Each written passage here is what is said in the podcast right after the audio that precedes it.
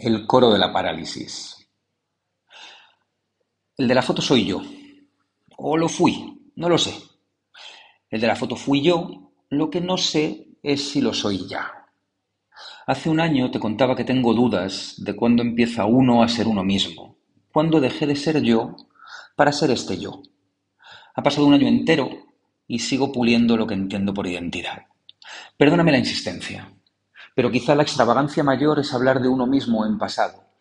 ¿Cuál es la garganta de la voz que habla de uno mismo como si hubiese muerto? Me despeina la mera idea de hablar de mí mismo como si me hubiese marchado, como si hablara de quien ya no está, quien sigue estando. Te decía que el de la foto soy yo, porque esa imagen es de unas semanas antes de que todas nuestras vidas cambiasen. Arrancaba 2020 y estábamos en Aspe. Cuando me senté el otro día en ese mismo comedor, me pasaron por encima los últimos dos años y fue tan leve como feliz. A la muerte de Javier Marías, su editora decía de él que era un escritor con brújula y no con mapa, es decir, que iba descubriendo el libro a medida que lo iba escribiendo. Y yo llevo unos días masticando esa frase porque me vale para la vida. Me ayuda a explicar que escribir es una forma de movimiento y me ayuda a compartir contigo esta sensación de que estos dos años los he recorrido sin atlas, pero sí con rumbo. Y ambos casos riman en la consecución de un esfuerzo. Si yo ahora soy este al que lees, es porque he progresado hasta aquí y porque tú has ido celebrando mi evolución. Te cuento esto porque muchas veces me asomo a Internet y me aterra el ruido que hacen las comunidades de la parálisis. No sé si me explico. Sé que me voy a meter en un jardín. Ven, entra conmigo. ¿No te da la impresión de que se nos está llenando el móvil de gente que penaliza el esfuerzo ajeno? Gente que castiga tu sudor porque le ofende que quieras buscar una mejor versión de quien eres desde el sofá en el que vociferan, en el que mascullan, esta gente, que se manifiesta a voces altísimas, ha llegado a la conclusión de que todo el mundo gira a su alrededor y se ofende porque tú y yo nos esforzamos.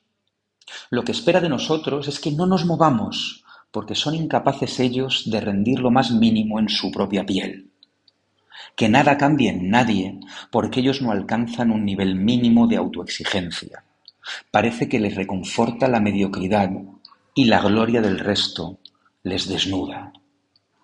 Te iba a decir que son como malas anclas, pero no creo que estén fijos en ningún punto, creo que no dan ni para eso.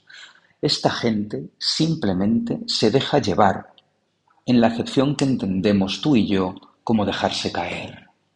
Las comunidades de la parálisis no es que no sean capaces de celebrar tu éxito, es que creen que lo haces contra ellas. A lo largo de estos dos años en los que he sido el que lees ahora, afilado y vascular, esta comparsa ha infectado el espacio público y quizá ahora que arranco mi tercer curso con esta carcasa fibrosa, podemos empezar juntos a recuperar el escenario y callar al coro de los que no saben alegrarse ya por nada, de los que se pasan el día rebuscando algo que les dé para agitar los bracitos blandos. Lo que cambia y lo que queda el sábado saqué casi la misma foto que hace dos años largos. Volvimos al caserío del fuego. Comimos de nuevo largo y profundo en Echevarri. Ay, Echevarri.